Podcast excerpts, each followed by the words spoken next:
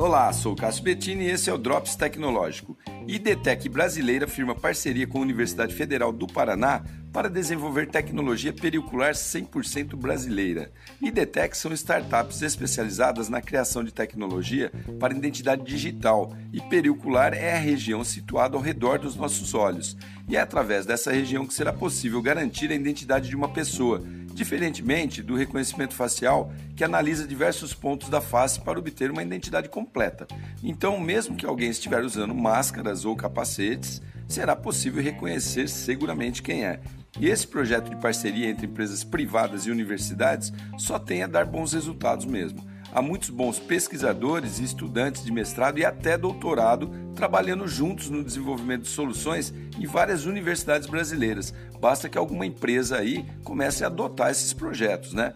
Além dessa tecnologia particular, o pericular, na verdade, o grupo também trabalha com tecnologias de reconhecimento ótico de caracteres, chamada OCR, que pode fazer reconhecimento de texto de documentos. Isso é bastante interessante.